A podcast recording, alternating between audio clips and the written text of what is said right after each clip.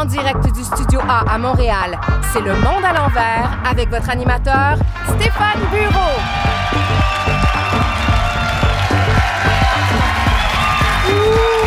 Bonsoir, bonsoir, bonsoir. Ah, quel bel enthousiasme. Bonsoir à tous aussi à la maison. On vient de vivre, vous le savez probablement, la dernière journée de la commission Rouleau sur les mesures d'urgence à Ottawa et il y a une question, une seule, à laquelle personne n'a répondu. Est-ce qu'on devrait invoquer les mesures d'urgence pour venir à bout du troupeau de vaches en cavale en Mauricie? Parce que c'est c'est sans contredit la grosse histoire de la semaine peut-être du mois, que dis-je, de l'année. Un troupeau de vaches fugitives impossible à capturer avec leur camouflage noir et blanc, idéal pour se cacher en forêt. Elles sont toujours libres. Elles se terrent le jour, sortent la nuit, un peu comme Batman, mais avec des gros pis.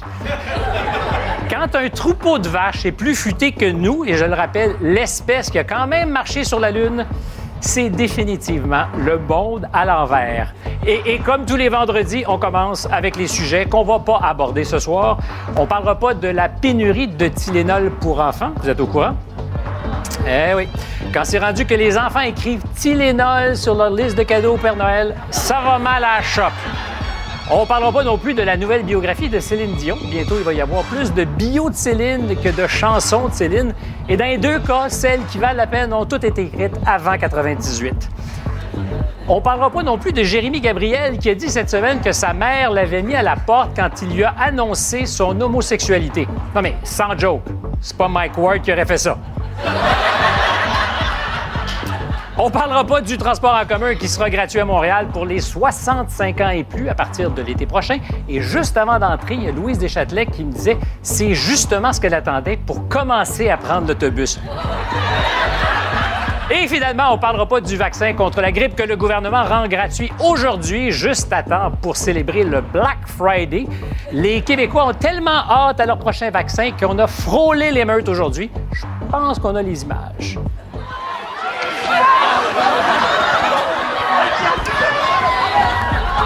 Ben oui, on charrie un peu. Ce soir à l'émission, faut-il arrêter de prendre l'avion pour sauver la planète? Une infirmière nous met en garde contre les injections illégales de faux Botox et quand vous allez entendre ce qu'elle a à dire, la face va vous tomber. En débat, les francophones sont-ils trop accommodants avec les anglophones? Une entrevue avec le grand Danny Laferrière. Et pour jouer avec nous, Sophie Durocher, Biz, Guy Nantel, Louise Deschâtelet et pour un soir seulement, Monsieur Régent Tremblay. Bienvenue au Monde à l'envers.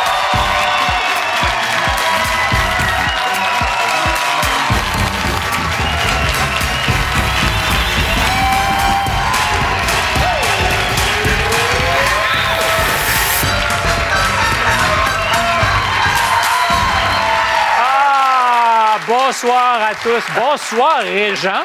Bonsoir. Plaisir de te Good voir night. avec nous sur le plateau. Ça plaquait déjà sur la patinoire avant de commencer. C'est lui. Il a failli me faire tomber. Euh, je le sais, c'est cinglant comme attitude. Euh, mesdames, bonsoir. Vous êtes Bonsoir. élégantes. Euh, les gars, dans les couleurs de circonstances, bravo. Régent Tremblay, euh, on va parler bientôt de la rivalité historique entre euh, les Canadiens et les Nordiques. Tu dis dans cette série ou ailleurs peut-être que c'est dans l'histoire du sport professionnel en Amérique du Nord la plus féroce de toutes les rivalités. Est-ce que tu crois ça vraiment? Oui, parce que c'est la seule rivalité en Amérique du Nord où c'était possible que ça se passe entre deux frères. Et donc, ça divisait les familles. Oui, parce que même les Yankees contre les Red Sox, c'est, la grande nation américaine, alors que euh, Canadiens nordiques, c'était des cousins, c'était la famille. C'était tissé serré. c'est qu'Ottawa est plus proche de Montréal que Québec l'était. On s'en fout complètement des sénateurs. Et on s'en foutait pas à l'époque. Guy, euh, si tu portes euh, le chandail, un vrai authentique, de- porté par Larry Robinson. Larry Robinson en 1988. Pas un vrai, il y a un C. Oui, il était capitaine, en fait, parce que Bob Gainey était capitaine cette année-là. Il a été blessé une quarantaine de matchs, alors c'est un authentique. Et c'est un chandail authentique, euh, fan du Canadien, donc? Grand fan du Canadien depuis que j'ai 3-4 ans avec euh, mon papa. C'était peut-être les seules vraies conversations qu'on avait, euh, mon père et moi, autour euh, du hockey. Ouais. Et pour toi, Biz, évidemment, gars de Québec, c'est les Nordiques. Oui.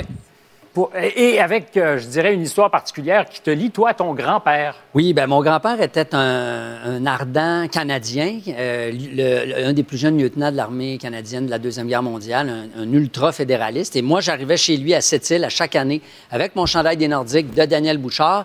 Et ça le fâchait de voir des fleurs de lys. Qu'est-ce que c'est ça, ces affaires-là? On mélange pas la politique puis le sport.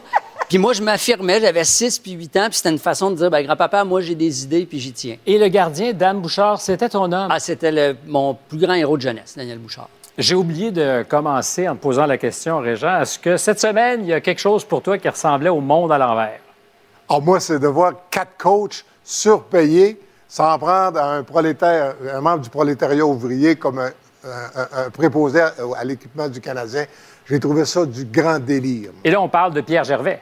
De Pierre Gervais, oui. Parce qu'il ne fait pas l'unanimité cette semaine. On peut-tu dire les choses de même? Ben, je dirais qu'il fait 99,6% Il y a quatre coachs qui sont contre.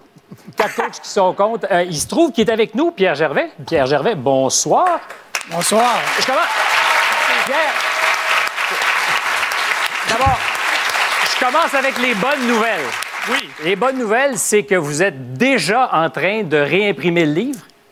Nous, on ne peut pas donner le livre ce soir. On ne peut pas donner le livre ce soir. J'en aurais aimé ça, moi, depuis. En une semaine, tout s'est écoulé. Oui, effectivement. C'est donc qu'on aime ça, le hockey. C'est incroyable. Ça passionne les gens. Est-ce qu'il y a une loi du silence, une omerta dans le monde du hockey? Parce que cette semaine, ils sont plusieurs et vous êtes tombés dessus en disant Hey, hey, les secrets du vestiaire, on ne partage pas ça. Bien, je dirais pas plusieurs, quelques-uns qui ont parlé très fort, qui n'avaient pas lu le livre d'ailleurs.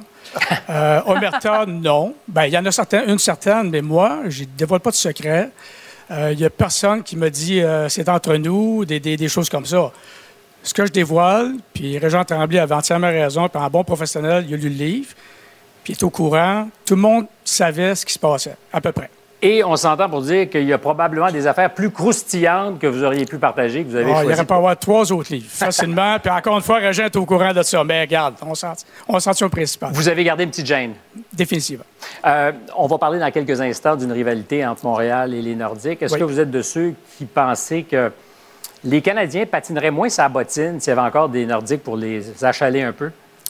Euh, cette année, ça va très bien, mais euh, je suis convaincu Depuis 93, on n'a pas gagné beaucoup de coupes. Non, mais il n'y a pas beaucoup de clubs qui ont des coupes. On est 32 équipes dans la ligne nationale. Et que vous êtes politique, c'est... Mais est-ce qu'il était meilleur quand il y avait des Nordiques autour? Euh, OK, on arrête sur cette question. bonne question. Merci beaucoup, Pierre.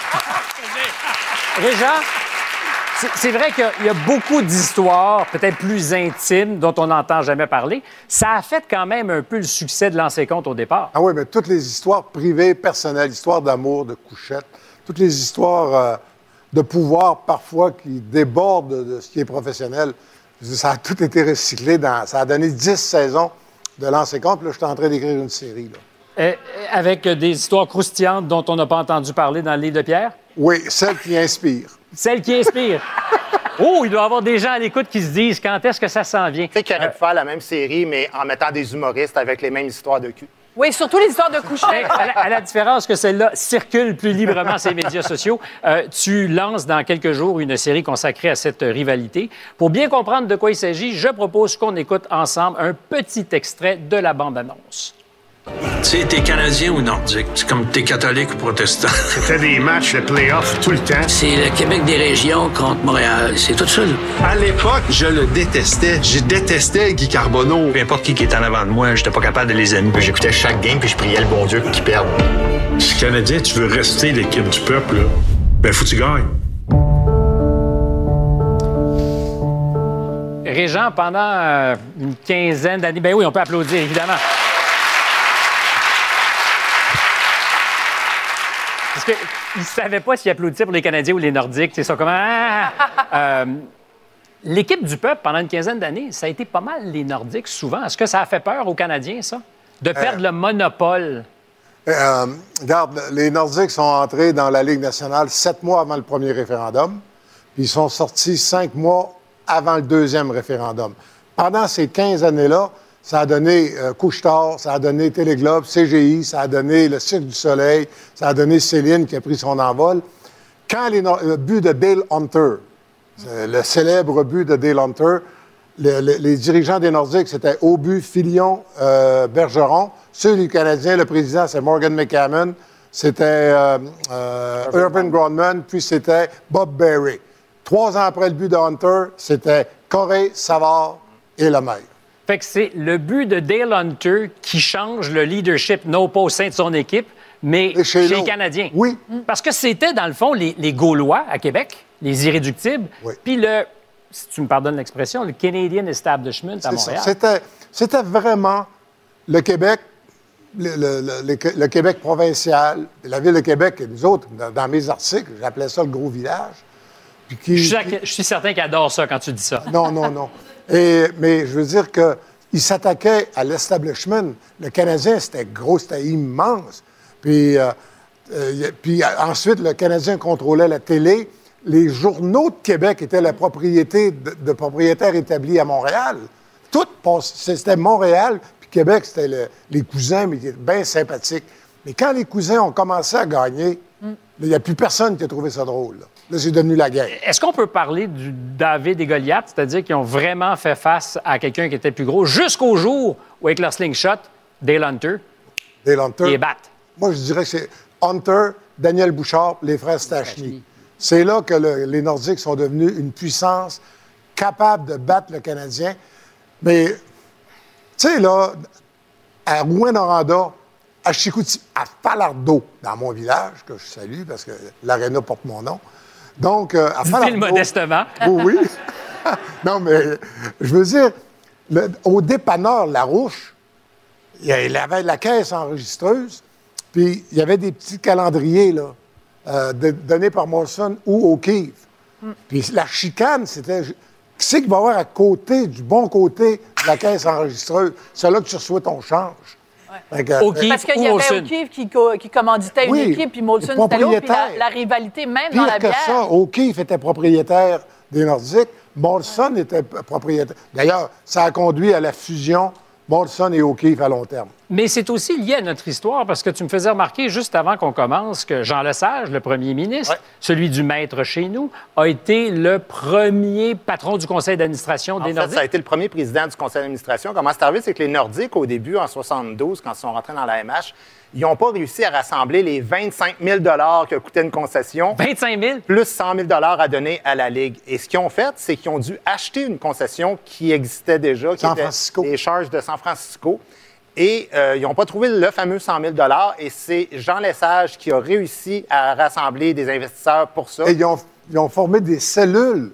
Moi, Chicoutimi, l'ancien maire de la ville, Gilles Tremblay, il avait réuni 25 000, 25 000 avec des gens du Saguenay pour devenir un des actionnaires des Nordiques. Mais toi, tu penses, si on pousse la logique politique un peu plus loin, que si les Nordiques, en 95, n'étaient pas partis quelques mois avant le référendum, il y aurait peut-être les 50 000 votes qui manquaient au camp du oui qu'ils auraient. eu. 45 000. D'accord, monsieur Ah. le statisticien? Mais euh, euh, si tu regardes, la- si tu fais l'analyse, puis ça, les, les spécialistes l'ont fait, euh, c'est à Québec que le pourcentage chez les francophones était le plus faible. Plus faible qu'au Saguenay, ça c'est normal, mais même l'Abitibi, c'est à, à Québec, je pense, a donné, les francophones à 62% ont voté oui. Et, mais les Nordiques, euh, avec un premier ministre, euh, Monsieur Parizeau? oui, M. Parizeau, avec un chef de cabinet, Jean Royer, et avec le maire Lallier, qui était indépendantiste, les trois ont dit non. Ils ont refusé de- d'embarquer dans des projets de casino qui auraient pu sauver. Et tout ça pour dire que selon toi, ça aurait pu faire la différence? Ben, il y a deux théories là-dessus. Il y a ceux qui disent, bien sûr que ça a fait de la différence, il y a ceux qui disent, ben non, ça n'a pas fait de la différence. Euh, euh, on peut pas se tromper. On peut pas se tromper. On peut pas se tromper. Ben, de toute façon, Clairement, on s'est fait voler le référendum en 95. En plus. Mais ce que j'ai aimé dans cette série, c'est que ça parle pas juste à l'amateur de sport. Sophie, tu as regardé le premier épisode? Oui, et puis moi, je suis vraiment une fille. je- dans, dans un journal, là, dans le Journal de Montréal, Tu sautes les pages. toutes les sections sauf le sport. C'est quelque chose qui vient pas me chercher. Mais j'ai adoré le premier épisode de la série parce que ça parle de langue, ça parle des Nordiques qui avaient justement des, des, des coachs euh, francophones et qui ont forcé donc le Canadien à se franciser. Et aussi, il y a une citation de Charlebois que je trouve extraordinaire parce qu'il porte un chandail moitié canadien, moitié nordique. Et il dit, ben moi, je ne savais pas comment me positionner parce que j'avais dans mon public des gens qui aimaient les Des deux. Et il parle même d'une identification tribale. C'est vrai qu'il y a un côté très ouh dans notre appartenance à une équipe de hockey quand même. Veux-tu recommencer? Merci beaucoup. Régent, est-ce que le hockey, c'est encore le sport du peuple? Parce que ça C'est coûte le, cher. c'est le seul sport. Ça a changé. Euh, euh, mes, mes billets de saison là, pour Toronto, c'est 422 le ticket. Pas deux, là. Ça veut dire que si tu y vas avec madame ou monsieur dépendant, euh, ça vous donne. euh, ou, ou- ou qui tu 850 voudras, piastres. bon, ça te coûte huit- euh, huit- euh, 844. 844. Ouais. Plus le stationnement, je pense que c'est 36, 37. Ben- Ça coûte 1000 en partant, là, après impôt. Mais c'est plus un sport populaire. Ça, c'est avant les hot dogs, ça. Sais-tu quoi? Tu prends l'avion, tu vas à Vegas avec Rouge, tu vas voir Céline, puis tu reviens. Pour le même prix, à peu près.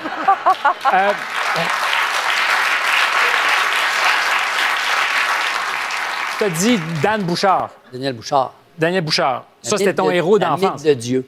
La mythe de Dieu. Oui, parce qu'il était- il s'était converti au catholicisme, parce que c'était un mauvais garçon à Atlanta. Et dès qu'il a été converti, euh, c'était c'était quand il faisait un arrêt avec la, la ma- la main de Dieu, c'était la mythe de Dieu. La mythe de Dieu. Alors, écoute, il a gardé ses réflexes. Parce qu'entre le moment où tu as parlé de lui et maintenant, ben, il a trouvé le temps d'enregistrer un message pour saluer le fan que tu es. Ah. Daniel Bouchard. Non, non, pas Ah. Wow. Oui, on l'a. Daniel Bouchard. Biz, on m'a raconté que tu étais un des super fans des Nordiques. Euh, puis je tiens à te remercier de ton support pendant toutes ces années et ta loyauté, toi et tous les autres spectateurs qui ont créé cette synergie qui est les Nordiques de Québec. Merci encore, Biz, Dan Bouchard. Wow.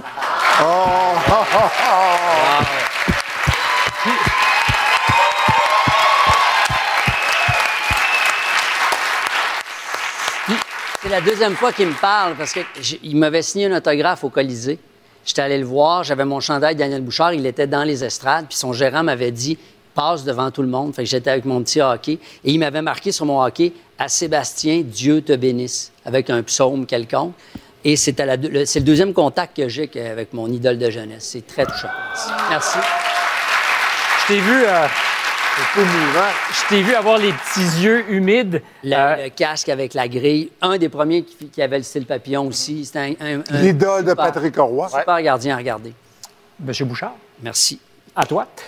Euh, ben, c'est le moment de notre. ben, Vous pouvez applaudir. Lâchez-vous lousse. Et c'est maintenant le moment de notre sondage à bureau. Alors, je vous demande très simplement, seriez-vous prêt à ne plus prendre l'avion pour, pour sauver la planète? Pour répondre, vous pouvez scanner le code QR qui apparaît à l'écran ou encore aller sur TVA+. Et c'est justement le sujet du débat tout de suite après la pause. Non, mais c'est-tu bien fait pareil, notre affaire? À tout de suite.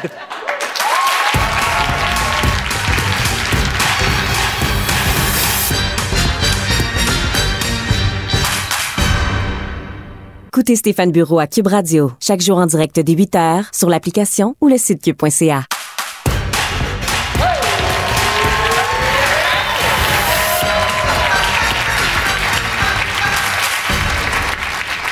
Savez-vous que le temps des fêtes s'en vient et que c'est aussi une des périodes où on voyage le plus en avion? Cette semaine, nos voisins américains célébraient leur Thanksgiving, l'action de grâce, et mardi, c'était la plus grosse journée de trafic aérien de l'année en Amérique du Nord. Oui, en effet, wow! 48 000 vols en une journée. Et voyager en avion, ça pollue. Saviez-vous d'ailleurs qu'un aller-retour Montréal-Paris produit environ, environ 2 tonnes de gaz à effet de serre par passager, c'est-à-dire la moitié de la consommation annuelle moyenne d'une voiture. Et là, je compte pas les gaz produits par vos bagages en soute qui vont transiter par Singapour et Zanzibar avant d'arriver à Charles de Gaulle, trois semaines après la fin de vos vacances. Alors, une question. Doit-on avoir honte de voyager en avion? Euh, ben, je vais commencer avec euh, Sophie. Est-ce qu'on devrait avoir un petit peu honte? Écoute, moi, des mots comme honte, euh, culpabilité, T'aimes pas ça? sacrifice. Ben moi, les curés là, qui nous disent, puis les écologistes ont tendance à utiliser beaucoup ce vocabulaire-là religieux pour justement nous faire ressentir de la culpabilité et de la honte. On sort de deux ans de pandémie, on n'est pas sorti de chez nous, on n'a pas pu voyager, on n'a pas pu voir nos amis, nos familles. Ils peuvent-tu nous hum, hum, hum, la paix et qu'on puisse recommencer à voyager? Mais tu es consciente de l'impact néanmoins. Oui, tout à fait. Mais en même temps, on nous dit, on nous envoie des messages contradictoires. On nous dit, il faut s'ouvrir au monde, il faut connaître les autres cultures. Ben, c'est pas en allant dans le quartier chinois et dans la petite Italie qu'on va découvrir les autres cultures. Régent, Régent, penses-tu, pour toi, dans ta vie, est-ce que c'est une option que d'arrêter de voyager en avion? Là-dessus, j'ai deux réponses. La première réponse, comme Tu les d'habitude. as écrits, tu les as écrits? La première réponse, c'est qui va avoir le droit? Les ministres? Les milliardaires? Puis le peuple, eux autres, ils vont faire quoi? Du pouce, se promener à dos de cheval? Ça, c'est la première part. Le deuxième point, selon les- toutes les, les- les données scientifiques euh, que j'ai recueillies, 19,7 des, euh, des- 19,7 des, des gaz à effet de serre sont provoqués par les moteurs mécaniques, des bateaux, les avions, les chars, les tondeuses, toutes. 20,2 sont provoqués par les bœufs puis les vaches, qui pètent puis qui chient. Bon, ben, euh, je vais devenir végétarien avant de me priver de voyager. C'est tout. C'est une manière de s'attaquer au problème. Louise, ta face dit j'ai envie de penser et de dire autre chose. Ben, je trouve ça effrayant de parler comme il parle. Parce qu'il faut absolument, nous, aujourd'hui, être conscients des conséquences de ce qu'on fait à la planète comme dommage en voyageant en avion. Et je, je suis comme euh, ma collègue euh, Sophie? Sophie, je ne crois pas qu'il faille avoir honte, parce que moi non plus, j'aime pas ces mots-là, mais je pense qu'il faut réfléchir sérieusement à chaque fois qu'on achète des billets d'avion, à chaque fois qu'on prend l'avion, aux conséquences du geste qu'on pose. Et c'est sûr qu'il y a Est-ce que des... tu vas arrêter de prendre l'avion, Louise? Moi, beaucoup, beaucoup, moins qu'avant. Mais c'est plus facile toujours de faire le beaucoup tour voyagé. du monde 17 fois. Non, non, non, non, non. Euh, dis pas de niaiserie, là. C'est pas vrai. Oh, Là, tu dis une niaiserie. J'appelle ça une niaiserie. Moi, je pense que chacun d'entre nous doit y penser, mais en même temps, on doit militer pour que les 95 millionnaires qui dépensent par année Trois, euh, qui dépensent par année 3 millions de tonnes de GES, qui est l'équivalent de ce que, dans un pays sous-développé, un million de personnes dépensent, ça n'a pas de bon sens, cette inégalité-là. Et ça, il faut que quelqu'un fasse quelque chose. On s'en occupe, Louise. On est sur le dossier. J'espère.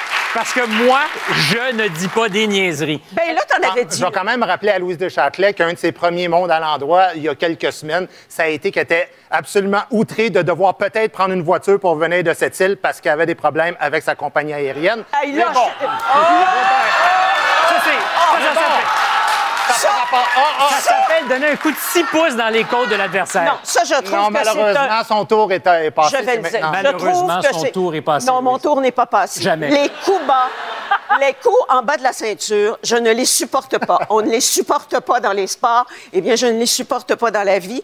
Et je pense que ma raison pour vouloir venir en avion était l'intégrité de cette émission à laquelle je participais. Et on était content que tu arrives à l'heure. Mais je vais quand même euh, rajouter par rapport au, voyage Montréal-Sept-Îles, c'est que le problème, c'est pas tant l'avion que l'avion vide. Parce que moi, je suis tombé sur un article. Non, c'est vrai, parce que l'avion vide et l'avion plein, ça fait toute la différence. Un voyage, euh, ça, c'est un article de Radio-Canada qui est sorti au mois d'avril dernier. Un voyage Montréal-Sept-Îles aller-retour, si tu le fais seul dans ta voiture berline ordinaire, genre une Civic, 0,37 tonnes de CO2. Si tu le fais en avion commercial, 0,27. Fait que si tu fais ton party de famille à Noël... S'il est plein, l'avion? Si ton avion est plein, tu consommes moins.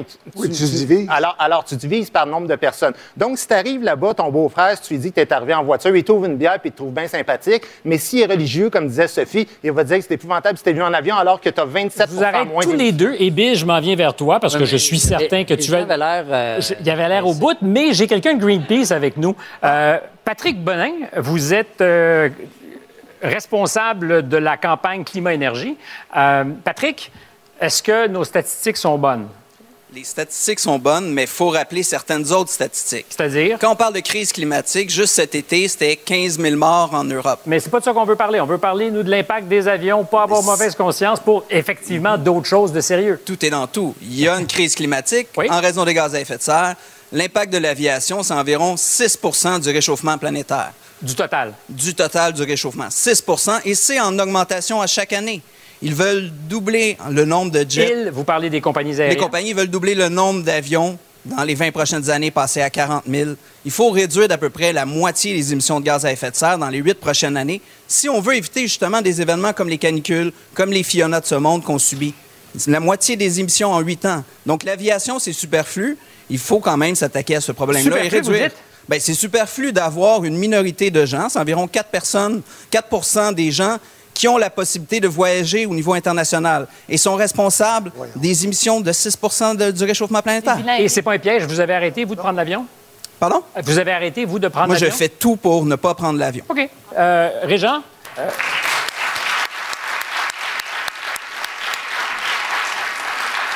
Honnêtement, c'est un très beau discours. Et le pire, c'est qu'il a parfaitement raison sur le point le, point le plus important. Toutes les- à, à- à partir du moment où on veut arriver à, neu- à neutralité pour 2050, ça veut dire qu'il faut baisser de 3% la consommation d'énergie par année. Or, l'économie, mettez-vous ça dans la tête, l'économie, c'est l'énergie. That's it. Ce qui veut dire, peut-être que je ne serai plus là, mais les jeunes autour de la table, vous allez vivre comme pendant le grand confinement de la COVID en 2020. C'est comme ça que ça va se passer. à cause, si on décide de réduire substantiellement notre consommation tous azimuts. Mais il faut y penser sérieusement. Non, mais c'est ça. La- ben, la- la- la- L'imminence de la crise écologique nous, nous- nous rappelle un peu que la maison est en feu. Les écologistes sont dans une, position délicate parce qu'ils ils, ils- ils veulent nous réveiller. Il faut qu'ils nous réveillent parce qu'on est en train de dormir puis il faut qu'on sorte de la maison. Mais on leur demande de nous réveiller en étant cool puis en criant pas trop fort. Puis... Alors, moi, si je me fais faire la morale, fais pas ça, c'est pas beau, t'as pas le droit. Des fois, comme un adolescent, j'ai juste le goût de le faire plus. Mange pas de viande, ben, je vais t'en manger un steak d'en face. Prends pas l'avion, ben, moi, y aller à Punta Cana. Cependant, c'est plus compliqué aussi de dire que c'est les, nantis. Je veux dire, quand tu vas à l'aéroport, tu vois des familles d'immigrants qui voyagent, euh, qui, vont, qui vont dans leur pays revoir leur famille et tout. C'est pas seulement des nantis qui voyagent. Moi, je suis prêt à faire ma part. Peut-être qu'on peut, on peut taxer les billets première classe avec une taxe carbone, euh, mais il faut que les puissants fassent leur part aussi. Ça, ça, ça va de soi. Oui, puis... Je voudrais juste rajouter quelque chose par rapport à ça. C'est que le sujet, c'est vraiment est-ce qu'on doit diaboliser l'avion? Et, là où je trouve ça important, c'est que un avion, là, présentement, là, si c'est plein, mais c'est pas toujours plein, la moyenne, c'est 3,1 litres au 100 km par passager. Une berline, c'est plus que le double, c'est 7,5 litres. Ce qui fait que quelqu'un qui va décider, lui, qui va travailler, qui fait 15 000 km par année et qui va travailler avec sa voiture, il se fait jamais achaler dans cette logique-là. Tandis que l'autre qui décide d'aller travailler en transport en commun et qui va à Punta Cana 5-6 fois par année, il dépense moins, il pollue moins, mais il se fait quand même dire qu'il est du côté du diable et c'est ça qui est Mais encore faut-il qu'il soit certain que l'avion est plein quand il embarque à bord de l'avion. Et, euh, Qui va se préoccuper euh, du gagne-pain de tous les, les pays Voilà, destination les, touristique les- les partout pays sur qui la vivent du planète? tourisme, parce que c'est Mhm. c'est- c'est quand même un peu achalant, c'est quand même très hypocrite, en fait, de taper sur les gens qui s'en vont à Punta Cana ou ailleurs sur les airs, les vols, les ailes, pardon, de Air Sardine. Et pendant ce temps-là, quand il y a eu COP27, il y a eu des dirigeants de partout à travers le monde qui sont allés en jet privé Ah, faire une conférence. 50 C'est 000. d'une hypocrisie 50 000 absolument épouvantable. Dernier tour de table, rapide. Vas-tu arrêter ou réduire ta, ta- Ben, moi, j'aime- consommation moi, de billets j'aime d'avion? pas ça, prendre l'avion. Je- je- ça ça m'énerve. Fait que c'est- Oui. c'est- Je vais, oui, oui, mais pas pour des motifs. Moi, je vais voyager mieux, c'est-à-dire que je vais continuer à prendre l'avion, mais faire des plus longs séjours. Mais tu sais, ma famille est en France. Moi, je ne vais pas m'empêcher d'aller voir ma famille. Moi, je ne peux pas empêcher le Canadien de voyager. Donc, tu vas les suivre. On le sait, Louise. Moins, beaucoup moins? Beaucoup moins, mais je pense qu'il faut que tout le monde prenne conscience de ce qui se passe sur la planète. Moi, j'ai une voiture extrêmement écologique. Je peux me permettre d'aller à Punta Cana une fois par année. Et on a posé la question. On a posé la question tout à l'heure euh, si oui ou non nos auditeurs étaient prêts à réduire leur consommation de billets. Ben c'est oui à 18 non à 82% Vous pouvez continuer à voter. On donnera les résultats à la fin de l'émission, mais pour l'instant, ça me semble assez éloquent. On verra avec notre ami de Greenpeace ce que ça signifie peut-être un peu plus tard, parce que c'est vrai qu'il y a des choix qui sont difficiles à faire. Euh, dans son fauteuil de l'Académie française, euh, jusqu'à celui qu'on va trouver dans quelques instants dans notre studio, on est vraiment content qu'il ait, lui, fait le choix de voyager en avion pour être à l'heure. Après la pause, Dany Laferrière.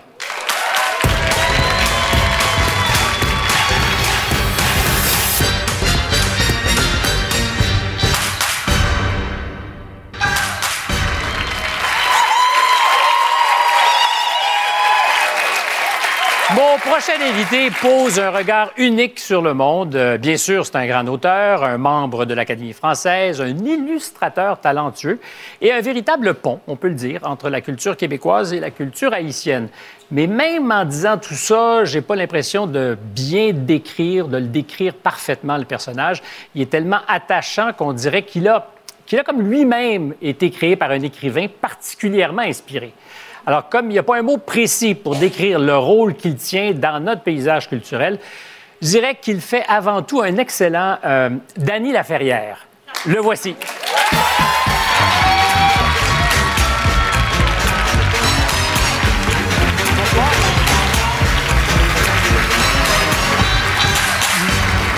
Merci d'être avec nous euh, à Montréal pour le Salon du Livre. Bien sûr. Je t'ai vu euh, sur une ou deux photos que la fille d'une euh, des recherchistes de l'équipe nous a envoyées. Tu étais entouré d'enfants. Tu avais l'air bien. Oui, parce que j'aime beaucoup le fait qu'il y a beaucoup d'enfants au Salon du Livre. C'est D'ailleurs, c'est des enfants dont j'ai vu les parents. Ça fait 37 ans que j'ai fait le Salon du Livre, puisque mon premier livre a été apparu en 1985. On parle duquel? Et on parle de comment faire l'amour avec un ex sans se fatiguer. D'accord. Je veux juste être certain qu'on parlait du même. Mais une, une- une chose, et là je dis le titre, les gens se sont mis à applaudir ou quelque chose comme ça. Il ne faut pas croire que c'est lié à des événements d'aujourd'hui. Ce titre, dans toutes les langues, dès que je le dis, il y a comme une fièvre, et cela depuis 37 ans, qui traverse les gens. Je suis pas tout nouveau. étonné. Oui, oui, je suis tout étonné, comme si finalement les gens ne faisaient pas l'amour, faisaient trop l'amour chez eux. Mais il y a quelque chose qui, qui- c'est le sans se fatiguer qui a dû. Probablement, c'est l'idée de se fatiguer ou de ne pas se fatiguer en faisant l'amour. Euh, je sais que tu euh, n'as pas de téléphone, euh, pas de radio, pas de télévision, pas d'abonnement en journaux. Euh, comment la rumeur du monde se rend jusqu'à toi? Il n'est pas à la fenêtre. J'ouvre la fenêtre. Mais vous savez, j'avais appris, j'ai pris la décision il y a très longtemps d'être écrivain. C'est-à-dire de lire euh, les nouvelles euh, sur l'impact euh, qu'elles produisent sur les gens. Et, et puis aussi de, de lire, par exemple, si je voulais savoir ce qui se passe en Haïti et comment va Haïti, eh bien, j'appelle ma mère au téléphone. Je ne lui pose pas de questions, d'ailleurs. C'est un appareil, dès que je dis bonjour, elle se met en marche et me raconte euh, sa journée. Elle me dit, bon, j'ai été au marché, je suis allé, c'était difficile de trouver du riz, et puis la livre coûte euh, tant et tant, le sucre, l'huile. Et je, regarde euh, le compte et je me dis, bon, il va y avoir des manifestations contre la faim dans peu de temps.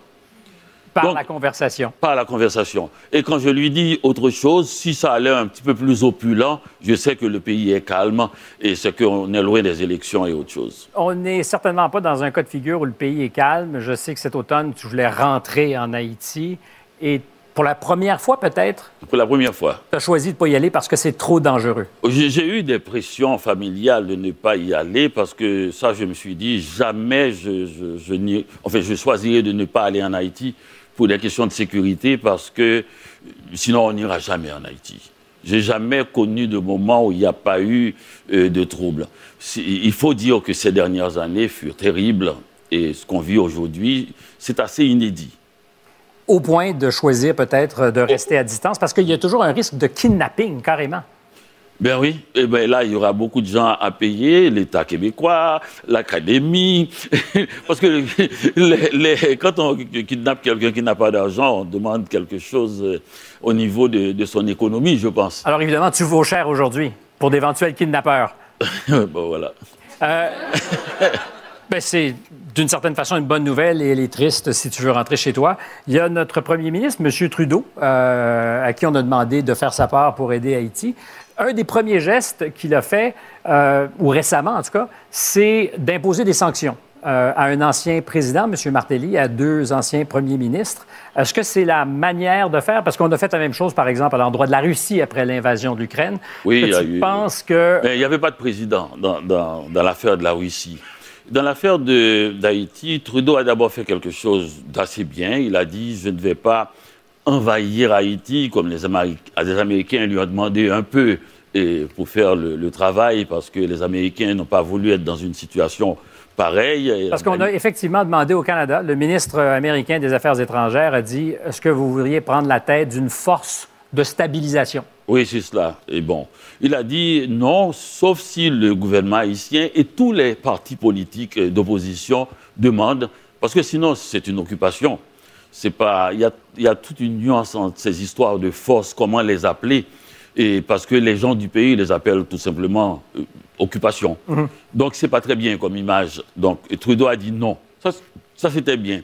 Quant à, par exemple, les sanctions sur l'ancien, un ancien président et des ministres, c'est pas mauvais parce que, pour une fois, on avait l'impression qu'il y avait une solution possible, qu'on s'attaquait à la tête pensante d'une situation qui est tout à fait. Et à la corruption, parce qu'on dit ils sont complices des gangs de rue. Ils sont complices de, de gangs de, de- pas de gangs de rue, de bandes armées. Gangs de rue, c'est dans un autre territoire. De, de bandes armées, et en Haïti, c'est plus, c'est plus, c'est plus difficile, c'est plus dangereux. Et, et que, on fait naturellement avec la, la drogue au, au cœur de tout cela, ben, drogue, bande armée, mais en fait l'argent. C'est l'argent. Il s'agit d'argent. Donc ça, c'est pas mal. Mais les, Haïtiens étaient, une partie d'Haïtiens était assez choqués après avoir applaudi du fait qu'un chef d'État de notre pays, d'une certaine manière, se permet de- d'agir de façon presque cavalière. Alors, ce qu'ils appelaient cavalier avec un ancien président, même s'il ne l'aime pas, c'est-à-dire, ils avaient l'impression que Trudeau aurait dû donner des preuves probantes que cet ancien président avait fait des choses, la corruption, l'argent, des factures, enfin des choses qui dit publiquement que on- on- il n'est pas jugé sur la foi que... que, que- Et tu dis donc que Trudeau, dans ce cas-ci, aurait choisi les sanctions euh, sans faire la démonstration de la culpabilité de ceux qui sont pointés. de l'ancien président et sur la, que- sur, la, sur la question de la bannière, si l'on peut dire, de la démocratie.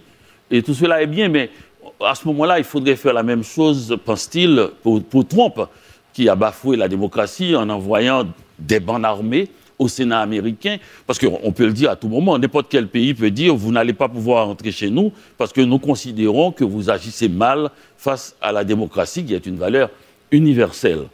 Mais quelle est l'image, donc, euh, dans ce cas-là, du Canada, pour toi, quand on fait ça?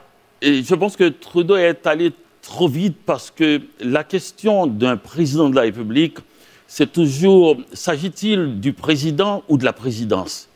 Et ce qui tient un pays, c'est la symbolique. Sinon, c'est un lieu avec des gens.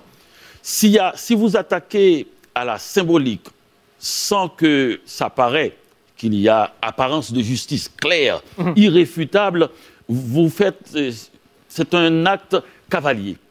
Cavalier. Parce que sinon, on aurait pu dire cela pour, par exemple, un président même comme Sarkozy, qui a beaucoup de casseroles et qui a été jugé chaque fois. L'État français n'a pas pu eh, le mettre en prison, si l'on peut dire. Et on a toujours signalé. Donc, on ne peut pas, avec un président de la République, même si les gens sont contre. D'ailleurs, dans, dans le quotidien national, le Nouvelliste, ils ont dit, et on a applaudi quand on a entendu ça, et puis on s'est réveillé, on s'est dit, oh oh, et c'est pas très bien. Ça peut. Est-ce que ce n'est pas un peu colonisateur de vouloir agir de cette manière? Je le dis d'autant plus naturellement que j'ai déjà pris la défense de Trudeau lors de l'affaire de Blackface, et que je suis très libre et de parler. Et j'y vais d'ailleurs avec beaucoup de tact parce que c'est peut-être une erreur. Donc, quand il s'agit d'un président de la République, il faut y aller avec beaucoup de gants parce que vous risquez de toucher à une symbolique centrale qui fait qu'un pays peut basculer d'un moment à l'autre de pays à lieu dit. Est-ce qu'on peut parler un peu de tes livres? Parce que la politique, c'est bien, mais tu fais aussi autre chose. Euh, le dernier, Dans la splendeur de la nuit, comme plusieurs autres, est euh, écrit de ta main. C'est euh, c'est manuscrit, euh, avec beaucoup d'illustrations. Si on dit qu'une image vaut mille mots, est-ce à dire qu'il y a des choses qui s'expriment d'abord avec des images plus qu'avec des mots pour toi? Non, je pense que c'est des possibilités différentes. Faire des, faire des dessins, mettre des couleurs ou bien écrire. Mais la chose qui m'a intéressé dans l'image, c'est parce que dans toute ma littérature, je pars toujours à la poursuite du présent de l'indicatif. Comment écrire le présent? Comment, dès qu'on écrit, c'est déjà le passé. Puisque si je dis je suis en train d'écrire, et si vous lisez, c'est que je l'ai fait.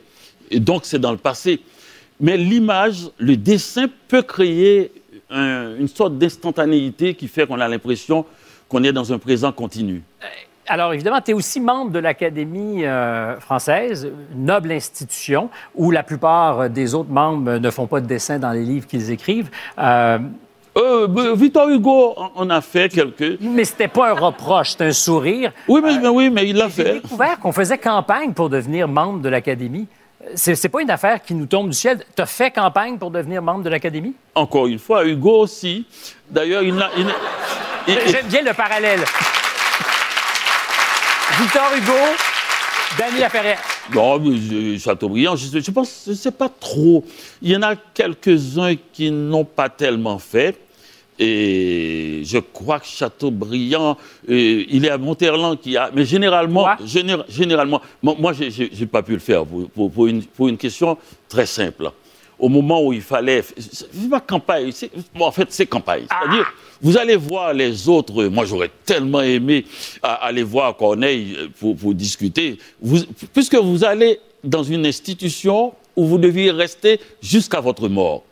Et quand vous occupez une place, un fauteuil, vous ne pouvez pas changer. Donc, vos camarades, pour vous élire, ont besoin de savoir si vous êtes euh, vivable. Fréquentable. Si vous êtes fréquentable. Alors, ils disent si vous êtes de bonne compagnie. À ce moment-là, ils vous voient aussi. Ils ne se contentent pas de vous lire.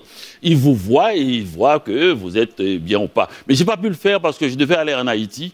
C'était la première fois qu'il y avait un grand salon du livre international. Je voulais pas manquer cela. Et en tant qu'écrivain, je venais d'avoir le, le prix euh, Médicis aussi. Donc, je n'étais pas là pour faire cette campagne-là, mais je l'aurais fait avec plaisir. Mais alors, il y a une dernière question que je me pose. Euh, Est-ce qu'à l'Académie française, ils font des parties de bureau? Parce que c'est la saison dans quelques instants. Et après la pause, puis peut-être que Danny restera avec nous, euh, est-ce que vous êtes pour ou contre le party de bureau à l'Académie française ou ailleurs où vous travaillez? À l'Académie, ils donnent une dinde. Ils donnent une dinde. On revient donc euh, sans dinde.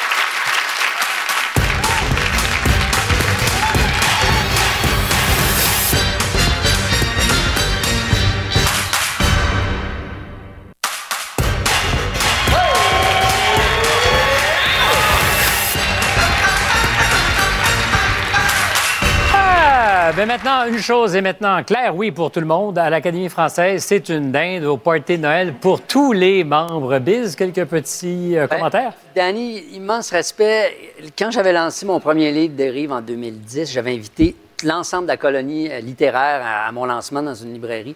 Danny est le seul qui s'est pointé, le seul confrère qui s'est pointé à mon modeste lancement.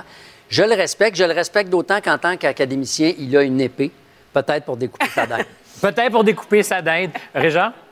Ah, moi, c'est. euh, dans la vie, il y a des gens que tu rencontres euh, devant chez Archambault, au coin de Berry puis de Sainte-Catherine. Je l'ai rencontré deux fois. Les deux fois, c'était là sur le coin de la rue. Ça veut dire que l'art est populaire. Ben, c'est clair que. Oui, Louis? Ça veut dire que vous couraillez les rues aussi, tous les deux.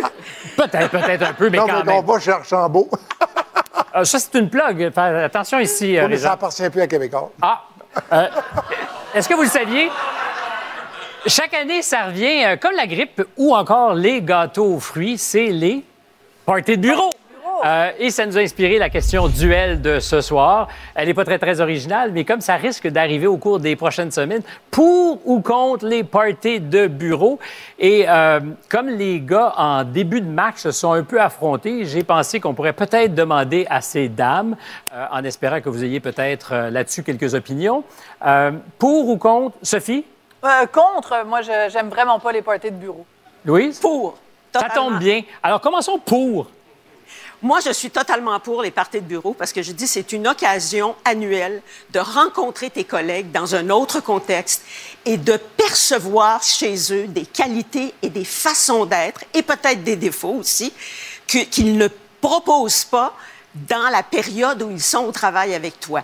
Les connaissant mieux, ça te permet de mieux composer avec eux. Nonobstant, je vois déjà dans ton Mais œil des fois, tu les connais trop dans un party de bureau. Il y a oui, ça aussi un peu. Mais, même, mais même le trop est intéressant. Parce que quand tu vois ton boss qui gagne 40 000 piastres de plus que toi, qui est capable d'être chaud d'ail lui aussi au milieu du party, bien, ça te dit tout le monde est égal dans le fond. Alors, euh, ben, C'est justement le mot chaudin le problème. Parce qu'un party de bureau, par définition, c'est le festival du, malaise. Il y a toujours un moment donné où soit un collègue, soit un patron a trop bu, puis là, il se met à danser la macarena avec une paire de culottes sur la tête. T'as pas envie de voir tes collègues ou ton patron faire ça. Vrai? C'est très gênant et c'est très difficile rendu au lundi matin parce qu'il y a toujours des gens qui regrettent le lundi matin puis qui disent Oh mon Dieu, qu'est-ce que j'ai fait vendredi soir? Et là, tu as moins de respect pour eux. Puis moi, j'ai envie de continuer à respecter les gens avec qui je travaille. J'ai pas envie de les voir à quatre pattes en dessous de la table de la salle de réunion. Mais ça ne nous empêche pas de les respecter que de les avoir vus dans des conditions moins intéressantes que quand ils nous dirigent dans un bureau et qu'ils nous disent que ce qu'on a fait n'est pas tout à fait à la hauteur de ce qu'ils attendaient. Ah, moi, ça m'arrive Donc- jamais des patrons qui me disent ça, moi. Ah, ben toi, écoute. Parfaite, moi. C'est la petite parfaite. Mais tu conviendras avec moi que c'est pas nécessairement une mauvaise idée, après deux ans de pandémie, d'avoir des occasions de se retrouver et... Avoir des occasions de se donner la COVID, puis la grippe, puis toutes sortes de maladies Ben, respiratoires. Oh! Ben, j'ai le droit. Hey, il n'y a pas juste Guy Nantel qui a le droit d'être de mauvaise foi. Moi aussi, je suis capable. Mais tu disais, tu disais tout à l'heure, le patron qui gagne beaucoup plus que toi, ça m'amène sur le, le plan financier. Un party de bureau, ça coûte très cher. Et moi, j'aimerais mieux qu'on prenne cet argent-là et que soit on donne des cadeaux, ça peut être une dinde, ou qu'on donne des cadeaux à tous les employés, ou encore mieux, qu'on donne à tout le monde des augmentations de salaire, parce que l'inflation cette année, aïe, aïe, aïe! Ben, moi, j'y vais pour l'augmentation de salaire, mais le cadeau, surtout pas. Parce que là, on va se retrouver tous avec une bébelle parce qu'ils vont en acheter tellement qu'ils sauront pas quoi acheter, puis ils vont acheter n'importe quoi. Réjean, c'est toi qui vas trancher ce soir. Qui Euh, entre les deux? Euh, en faveur de Sophie, mais pas pour la même raison, par exemple. Ah! Parce que 30 nez rouges à 8, 8, euh, 8 litres au 100 km, Ah! ça pollue trop. Donc, Sophie, pas de party de bureau? Tu fais pas de À party cause de de bureau? l'alcool, à cause de Non, moi, je vais jamais, parce que l'alcool, c'est- c'est trop difficile à gérer. Des gens, moi, je bois pas, puis des gens qui prennent un coup trop, euh, trop pesant. Mais pourquoi tu as un verre de rouge si tu bois pas, Réjean? C'est juste pour les apparences. Décoration pour aller avec. euh, T'en as quand même bu trois avant l'émission. Je vous arrête là-dessus parce qu'après la pause, un débat qui va se faire en français, s'il vous plaît. Est-ce que, les, est-ce que les francophones sont trop accommodants avec les anglophones? À tout de suite.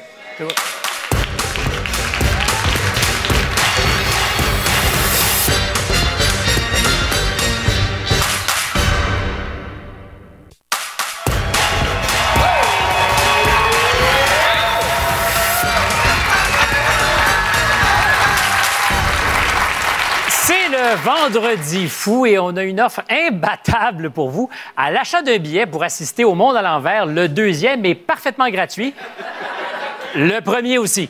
Euh, c'est pour une durée limitée. Cette offre se termine en avril 2023. Dépêchez-vous. Toutes les infos sont à l'écran.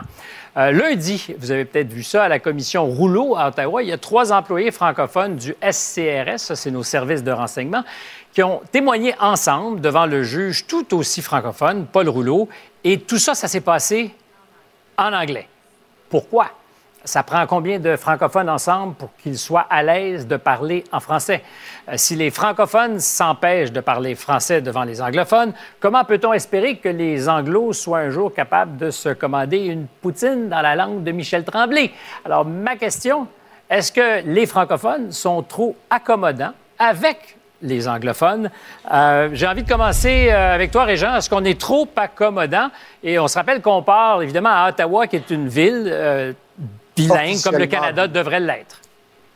On est euh, infiniment trop accommodant. Infiniment. Et, tu sais, la langue française, puis Da- Dany Laferrière pourrait le- épiloguer là-dessus, on, on gagne le respect, on impose le respect, mais on ne donne pas le respect. On le mérite et on le gagne. Puis comme francophone dans le pays, on n'a fait rien pour vraiment imposer ce respect-là. Puis le deuxième point que je trouve majeur, c'est toujours celui qui, garde, euh, c'est celui qui est obligé de se définir qui est le colonisé. Je veux dire, aux États-Unis, c'est l'afro-américain, le black américain qui, est obligé de lutter contre le, le Yankee normal, il va dire I'm an American. Tu vas en Irlande, le catholique est obligé de se définir par rapport aux protestants. Tu vas, euh, c'est soit la langue, mais c'est toujours l'argent. Nous autres, là, toi, Stéphane, tu parles avec Terry Jones du, du Edmonton Journal, il va dire I'm a Canadian. Toi, tu es obligé de dire I'm a French Canadian. La clé, c'est pas compliqué. Ou un Je Québécois. suis un- je suis un Québécois et tu es un Anglo-Québécois. C'est tout. C'est je veux que l'autre se définisse, pas moi. Mais moi, je pense que tant et aussi longtemps qu'on se pensera smart d'adopter la langue anglaise dans toutes les circonstances à travers le Canada, dans toutes les circonstances où on se retrouve, tant qu'on parlera en anglais, on ne sera pas respecté. Parce qu'on ne peut nous respecter que quand on se respecte soi-même. Et se respecter soi-même, c'est parler sa langue et forcer les autres à nous écouter. Mais l'exemple que je vous donnais, il est assez parlant. C'est le cas Oui. de dire. T'as as trois hauts gradés des services de renseignement qui vont témoigner à une commission d'enquête avec un président de la commission qui est francophone et choisissent de le faire en anglais. Ben, il y a pire que ça. Il y a pire que ça parce que la commission Rouleau, c'est un juge anglophone qui a reçu 60 témoins. 60 témoins Euh, sur c'est 60. un franco-ontarien, c'est pas un- Euh, un francophone. Oui. Excuse-moi, j'ai dit québécois? Non, t'as dit anglophone. Non, pardon, OK, on recommence. Donc, c'est un, c'est un francophone, ce que je voulais dire, un franco-ontarien, donc, qui dit, vous pouvez évidemment parler l'une des Dans deux les deux langues. langues. 60 témoins, il y en a un seul qui a parlé français du début à la fin, et c'est Steve Charland, l'artiste. Et quand c'est rendu que c'est le leader des farfadars, quand c'est rendu que c'est le leader des farfadars qui fait figure de, de, de, singularité, de défenseur de la langue Oui. française, il y a vraiment un problème. Donc, on n'est pas accommodant. À la limite, on, on est niaiseux. On se laisse Ah oui, carrément ça. manger la laine. On est niaiseux, on est pissou, on est trop gentil. Mais il y a une raison pour laquelle ces trois hauts fonctionnaires ont parlé en anglais devant un francophone. C'est que pour se rendre dans les plus hautes instances, dans ce merveilleux pays qu'est le Canada, notez ici l'ironie et le sarcasme, il faut parler anglais parce que c'est la langue du dominant. Il y a deux langues officielles au Canada. Il y a l'anglais et il y a le traduit de. Les Français, les francophones sont des, des citoyens de seconde zone et je me demande encore qu'est-ce qu'on fait dans ce pays-là qui ne veut Mais c'est une autre question. Moi, savoir je- des je veux- francophones? Alors, on Ben, C'est peut-être une autre question, Stéphane, mais elle est, on, a, on a eu cette semaine l'exemple quand même du mépris que le Canada anglais a pour les francophones, parce qu'il y a un francophone qui a témoigné à la même commission et qui a fait rire de lui par un avocat Parce qu'il a dû anglophone. mimer. Alors, oui, mais c'est parce qu'il il- il a fait tout son témoignage en anglais et là, à un moment donné, il voulait s'exprimer de façon plus précise en français. Il a fait rire de lui. On est une joke pour le Canada anglais. Biz? Ben, euh, oui, tout à fait. Euh, historiquement, le, le Mais en fait- problème, c'est parce que le problème au Canada aussi, il vient euh, quand Trudeau père a séparé la langue de la culture et de l'histoire en balançant aux poubelles la thèse des deux peuples fondateurs. À ce moment-là, il consacrait la langue comme un droit individuel. J'ai le droit, comme francophone, de me faire servir au bureau de poste de, de Goose Bay En français ou en anglais? français ou en anglais. Ce qui est complètement factice. Parce que l'idée, c'est pas du- le, le bureau de poste. il est- ça doit être territorialisé comme en Belgique, la- la- les droits linguistiques, et c'est un droit collectif. C'est pas, moi, si je suis seul à parler français, ça- ce droit-là n'existe plus. Ça, il l'a il l'a séparé, et maintenant, on, euh, avant, le Québec était une minorité chialeuse euh, que- sur lequel on pouvait taper parce que c'était de bon ton de taper sur les minorités. Et maintenant, le Québec est vu comme une minorité oppressante envers ces immigrants et les anglophones du Québec, notamment à cause de la loi 2196. Et donc, on peut mépriser les oppresseurs. Donc, d'une manière ou d'une autre, le Québec ne sera jamais gagnant là-dedans. Mais en fait, la C'est question que pire, c'est beaucoup pire que c'était. C'est là maintenant là, si on est cinq journalistes, qu'il y en a un anglo dans, dans le groupe, c'est automatique. Ça réfléchit même pas. Tout le monde passe à Et l'anglais. personne ne se révolte. Personne Non, ne ça dit rien. fait pas- Mais non, mais il parle aux joueurs du Canadien. Ça, tout se passe en anglais. Pour la jeune génération, ils s'en foutent. Hein? C'est pas, un- c'est pas un débat. Quand tu as moins de 25 ans au Québec, là, de toute façon, tu parles en franglais. Hein? Tu commences ta phrase en français. Pas tous, Oui, il y en a beaucoup. Il y en a beaucoup. Puis beaucoup de nos artistes parlent comme ça. Mais alors, la question, c'est si au Canada, on a fait la preuve que c'était pas parfaitement bilingue, est-ce qu'au Québec, parce que je me rappelle de notre question initiale, les amis, Ouais. Est-ce qu'on est trop accommodant? Est-ce qu'au Québec, on fait la même chose? Pourquoi qu'on est trop accommodant? Tu parlais de sport, Régent, puis sûrement que tu vas pouvoir corroborer, corroborer mes dires. Moi, j'ai des joueurs de hockey qui ont joué pour le Canadien, des francophones, qui m'ont juré sa tête de leur mère que des Tchèques qui sont ensemble dans le vestiaire peuvent parler tchèque, Mais des Suédois peuvent parler suédois, des Russes peuvent parler russe, deux francophones se font dire tu parles en anglais et ils se plient évidemment à ça, à moins d'être une méga vedette. Ré- Régent, c'est vrai? Oh, ben oui, ben oui, ben oui, ben oui. J'ai une statistique qui dit exactement la même chose. Et ça, là, c'est pas le Québec, c'est vraiment ça, c'est c'est le commis- you, you ben, évidemment, il y a toutes les, les- les insultes qui viennent avec. Le commissariat aux langues officielles a fait un sondage. 47% des francophones qui travaillent pour la fonction publique canadienne, basée à Ottawa, et 41% basés à Montréal, se disent mal à l'aise de parler en français entre fonctionnaires francophones s'il y a la présence de d'autres anglophones. Il y a quelques mois, le premier ministre Legault avait dit, puis il avait été rabroué, euh, à terme, on pourrait euh, louisianiser le Québec. On Et il avait deviendrait. raison. Et il avait raison, c'est ce qui nous guette. Ce qui nous guette, c'est euh, de se retrouver comme, une, euh, comme la province, comme l'Acadie, en fait, le Nouveau-Brunswick, qui est c'est officiellement... si ça va Ben, bien. Oui, ça, c'est si ça va Mais, bien. mais faisons attention, parce qu'il y a quand même des gens qui se battent fort pour protéger le français en Acadie aussi, au Nouveau-Brunswick. Oui, mais au Nouveau-Brunswick, c'est la seule province officiellement bilingue, bilingue. au pays. Et qu'est-ce qu'il a fait, notre ami Justin Trudeau, qui a nommé Mary Simon unilingue anglaise? Il l'a On parle l'a d'un gouverneur nommé général. aussi- oui, le gouverneur général. Il l'a nommé euh, une lieutenant-gouverneur euh, en- au Nouveau-Brunswick qui ne parle pas français. Mais le premier ministre du Nouveau-Brunswick ne parle pas français. Et voilà. Alors, le premier écoutez, ministre du Canada ne parle pas français. Parce que le Canada, quand même. le Un Canada, petit peu. là. Guy, ça va être. Paraguay. Non, je voulais juste te dire que le Canada est officiellement un pays bilingue, mais qui ne parle qu'une langue, alors que le Québec est une nation unilingue qui doit en parler. Mais, B- Bill, je vais terminer avec toi là-dessus. Euh, La question de la louisianisation, est-ce qu'il y a un risque de se folkloriser? Ouais, C'est-à-dire, on ne verra pas ça de notre vivant, mais évidemment, les langues, euh, le, le- le- le- le latin, par exemple, était parlé par les Romains, puis l'Empire- euh, par l'Empire romain au complet. Les langues naissent, euh, croissent, euh, règnent, déclinent et meurent. On ne verra pas la fin du français au Québec, mais certainement l'affaiblissement du français au Québec. Si c'est un combat individuel, on va le perdre. Il faut que ça redevienne un combat collectif porté par le gouvernement d'abord. Merci. Euh, Pour sauver de l'argent, question, seriez-vous prêt à vous faire injecter dans le visage des produits douteux par une personne qui a reçu une formation d'un week-end? Après la pause, une infirmière lanceuse d'alerte veut justement vous empêcher de perdre la face.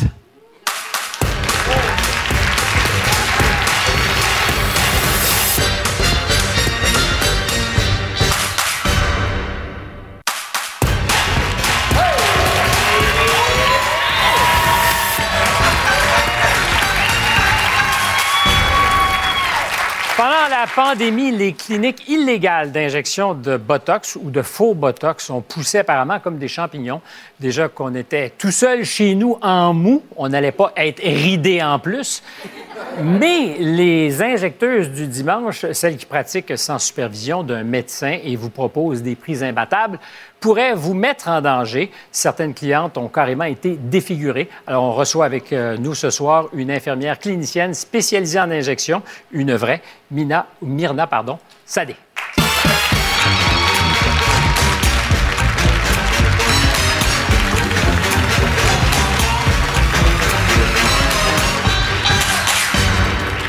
Euh, D'abord, est-ce qu'il y en a beaucoup de ces euh, cliniques, je ne sais pas si c'est le bon mot, illégales? C'est pas le bon mot.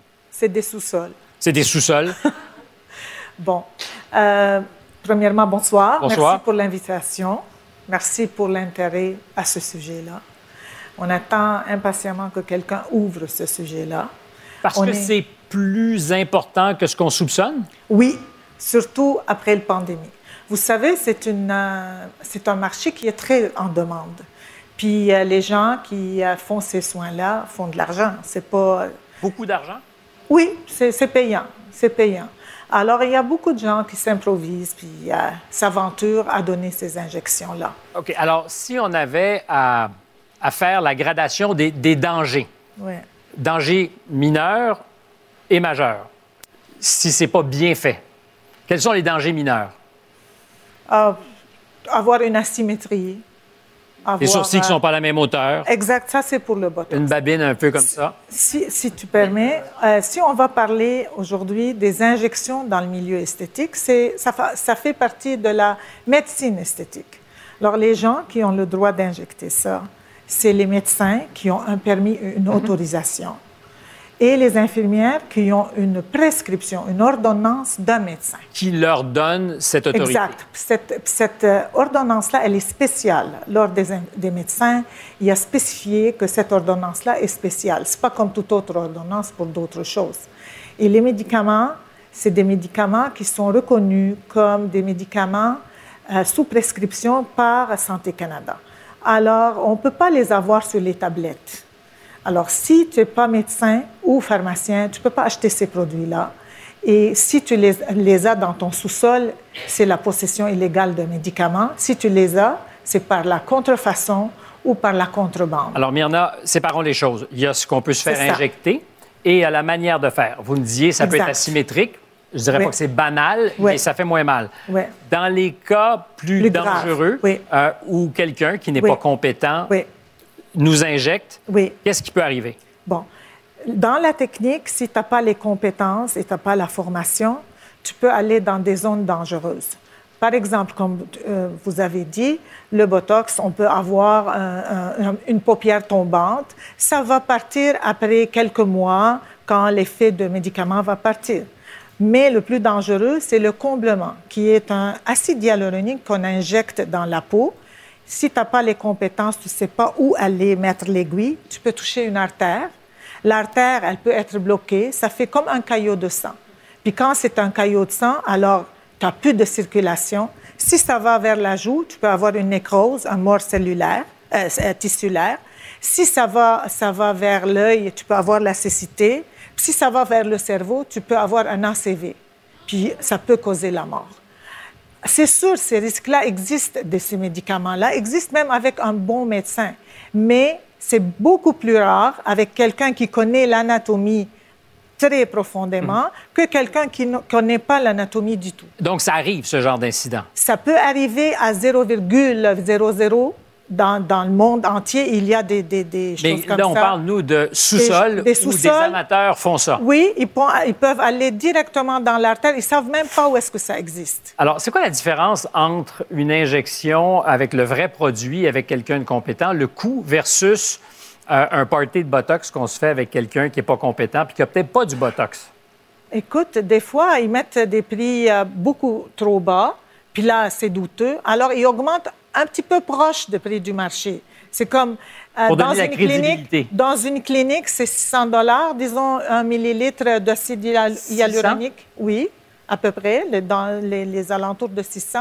Mais avec euh, les, les sous-sols, on peut dire c'est 350. Puis les jeunes, ils ne pensent pas au risque, ils veulent être euh, avec des belles lèvres. C'est surtout les lèvres. Le plus dangereux, c'est le nez et la région autour des yeux. Quand on s'attaque à ça, il faut faire C'est ça très avec précaution. dangereux. Même moi, avec 12 ans d'expérience, quand je fais un nez, j'ai, euh, je suis très prudente. Mais ces gens-là, tu les vois sur les réseaux sociaux, ils injectent un nez, ils injectent- parce qu'ils sont vraiment inconscients du risque. Avec nous, Nancy Dion. Euh, Nancy, bonsoir, parce que ça fait, vous, 12 ans que vous avez choisi euh, de vous faire faire des injections au retour d'une mission en Afghanistan. Vous étiez Oui. militaire. Oui. Avez-vous déjà pensé à ces risques et avez-vous toujours fait le choix de payer le prix? Ah oui, ah oui, oui, oui. Définitivement. Euh, moi, je suis pas quelqu'un qui va euh, magasiner euh, à, moindre prix. À l'époque, c'était, on s'entend que c'était quand même moins cher qu'aujourd'hui. Mais par contre, euh, moi, je crois définitivement, comme vous disiez, euh, le, le risque qu'on voit souvent, le- les désagréments, ce sont les lèvres, euh, où on voit que les, c'est surtout les jeunes femmes qui vont vouloir avoir un, un résultat instantané, rapide et moins cher. et qui sont évidemment tentés par ce qui est aujourd'hui une forme d'engouement. Euh, est-ce qu'il y a des recours? Parce Ah que oui. là, vous me dites qu'il y a plein, plein de monde qui font ça, mais est-ce qu'il y a des recours? Est-ce qu'il y a des Oui. gens qui pourraient dire on arrête? Oui, ben, les recours euh, dans la loi du Québec, ça va dans. ben, c'est une médecine illégale euh, pratique illégale de la médecine. Alors, ça va dans le bureau d'enquête de l'ordre des médecins, du collège des médecins. Euh, quand l'enquêteur a le dossier, il doit avoir un témoin, il doit bâtir le dossier, il va aller devant un juge, ça prend un an à deux ans. Et durant ce temps-là, la personne continue à faire son travail. Après, il y aura une amende. Mais malheureusement, les amendes ne sont pas assez sévères pour empêcher les gens de, faire de récidives. Alors, tu vas voir beaucoup de gens qui continuent après. Des fois, ils continuent dans- avec un autre nom ou dans une autre place. Et paye l'amende et continue. Oui, puis l'amende, euh, c'est 5 000 autour de 5 000, 10 000. Il peut aller jusqu'à 60 000, mais il n'y a aucun qui est allé jusqu'à 60 Myrna, 000 rapidement, euh, dans une bonne soirée d'injection, quelqu'un qui fait ce métier peut faire combien? Dans une bonne soirée, euh, bulle et, et botox, là, Oui. Combien? ils peuvent faire euh, 10 000 10 000 Ouais. Donc, payer une amende de 5 000 C'est rien. C'est pour ça, c'est c'est malheureux. Puis euh, il faut juste dire que Oui. ces, ces infractions-là, il ne faut pas que ce soit traité comme des contraventions. Il faut que ce soit traité comme des délits ou des crimes. Parce que ça peut être un crime, il n'y a aucun doute là-dessus. C'est dangereux. Merci beaucoup, Myrna. Euh, Après la pause, on va essayer de remettre le monde à l'endroit. À tout de suite.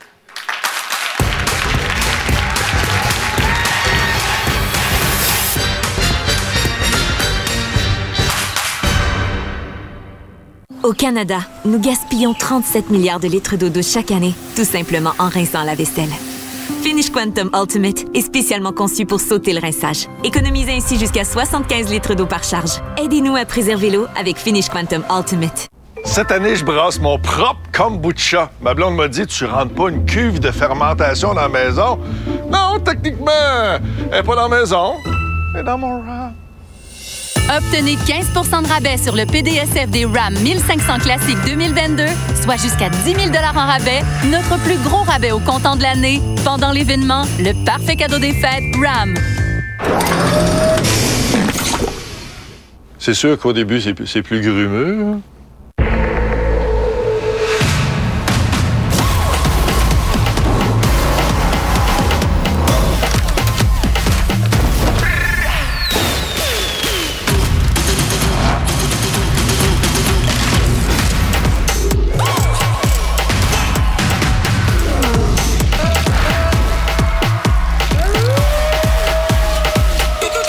Sortez le grand jeu. Au casino. Une expérience signée l'Auto-Québec. Les virus du rhume entrent souvent par le nez avant de se répartir dans tout le corps et de vous rendre vraiment malade. Pour vous aider à freiner un rhume avant qu'il ne s'aggrave, essayez Vicks Early Defense. Lorsqu'utilisé au premier signe du rhume, Vicks attrape, bloque et élimine les virus du rhume à la source. Pour vous aider à freiner un rhume avant qu'il ne s'aggrave, ayez toujours Vicks Early Defense à portée de main. De Vicks, digne de confiance depuis plus de 125 ans. Cation Andorre, est-ce que tu ne préférerais pas frapper un grand coup? Voici le véritable visage de la Révolution. J'en ai assez de perdre. Andorre, tous les épisodes maintenant disponibles.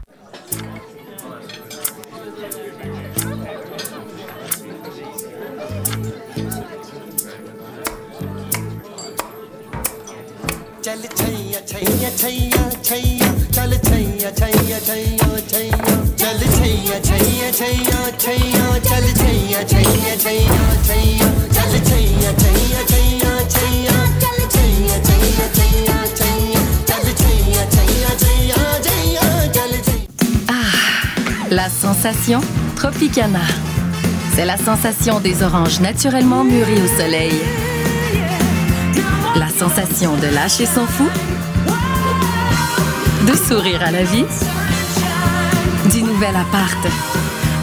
Et d'être sur la bonne voie. Et c'est riche en vitamine C. C'est la sensation d'être ensemble. Et du délice du jus d'orange pressé pur à 100% La sensation Tropicana. Tout ça pour vous dire qu'avec le plan qu'on vient de faire ensemble, vous allez pouvoir mieux profiter de votre retraite. Hey, j'ai bien fait de venir vous voir. Il n'est jamais trop tard pour bien faire. Ah non? Hey! Jean-Claude! Euh, ça va emprunter ça, puis je te le rapporte. Benoît? Ça doit faire 30 ans de ça. Il est jamais trop tard pour bien faire. Il n'est jamais trop tard pour planifier votre retraite. Prenez un rendez-vous avec un conseiller dès aujourd'hui.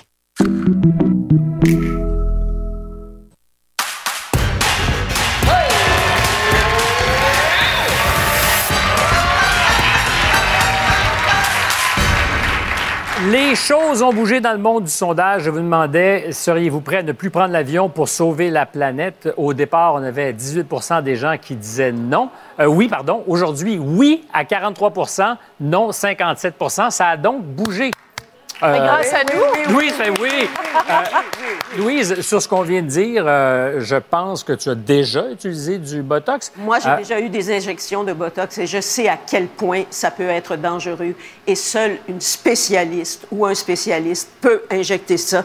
Et c'est de jouer avec la chose la plus importante que la vie nous a donnée, le corps qu'on a. On en a juste un. On n'a le droit de le mettre entre les mains de n'importe qui. Et de prendre des chances, effectivement. Guy, on est arrivé en début d'émission euh, avec des chandails, en fait, toi certainement. Euh, il y avait notre ami Biz qui avait son petit, son petit coat. Euh, les chandails, c'est des vrais. En fait, celui que tu avais, c'était un vrai. C'était vraiment Larry Robinson. Et t'es collectionneur. Oui, je collectionne des chandails qui ont été portés euh, dans toute l'histoire. J'en ai apporté quelques-uns, entre autres, pour que Régent voit ça, parce que Régent... c'est là-dessus? Non, non, c'est des chandails. Parce que, tu sais, comme les Nordiques ont vraiment pas le centième de l'histoire du Canadien, je me suis dit j'allais être de bonne foi et apporter juste des chandails des Nordiques. Ah, le premier? Alors, ça, c'est le premier, 1972-73. Magnifique. Oui, ça, c'est Jean-Guy Gendron. Je sais pas si tu te Numéro souviens de lui, oui. qui est décédé justement cette année. Et j'ai les deux chandails qui ont marqué l'histoire le plus. Donc, on a le chandail de Dale Hunter de la bataille du Vendredi Saint. Le- de la bataille du Vendredi Non, Saint? non, non. C'est vraiment- Non, non, le but de Dale Hunter. Non, non, Non, non, la c'est- bataille. c'est- la bataille en 1984. euh, Donc, il était tout déchiré, il a été recousu. Et on a le fameux chandail du but refusé d'Alain Côté. Des 1987. Un monde à l'endroit. Écoute, moi, j'ai toujours été une fan de Marjo. Elle fait la une du magazine Clin d'œil. Elle est absolument magnifique, splendide. Regarde ça! Regarde ça! Moi, quand je vais être grande, là, je veux ressembler à Marjo. Je veux aimer mon corps comme Marjo l'aime. Et moi, j'ai la plus grande admiration pour elle. Elle est pétillante, pleine de vie. Rég- Je la trouve formidable. Régent, monde à l'endroit. Que le Canadien retrouve son, sa, franci- sa- son- sa francophonie. Son élan francophone. Oui, puis qu'il représente pas juste Montréal. Merci beaucoup, Régent Tremblay. Dans quelques instants, je présente plusieurs cas de fraude sur Marketplace, la plateforme de vente de Facebook. On se retrouve vendredi prochain. Au revoir.